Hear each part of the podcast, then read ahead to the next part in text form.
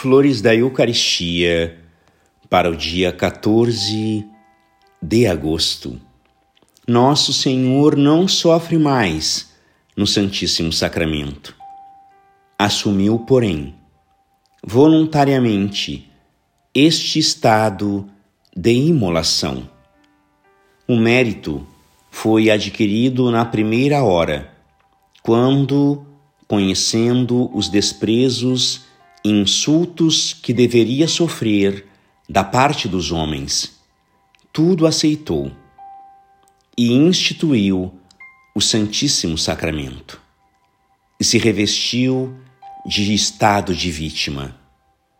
Este merecimento perdura, é inesgotável visto que a vontade de nosso Senhor abrangeu todos os tempos e todos os lugares, e tudo aceitou livremente.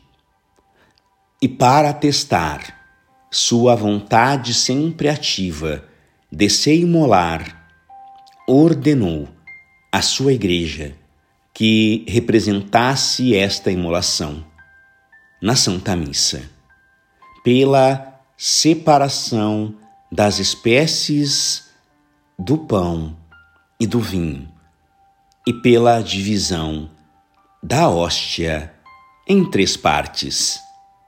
Não há expressão que possa definir este mistério que une na Eucaristia a vida e a imolação, a glória e a humilhação é um mistério que só Deus conhece. É um mistério que ensina a alma interior a reservar para Deus somente os seus sofrimentos mais íntimos. Graças e louvores sejam dadas a todo momento ao Santíssimo e Diviníssimo Sacramento. O Senhor esteja convosco. Ele está no meio de nós. Por intercessão do coração imaculado de Maria de São Pedro, Julião e Mar, abençoe-vos o Deus Todo-Poderoso, Pai e Filho e Espírito Santo. Amém.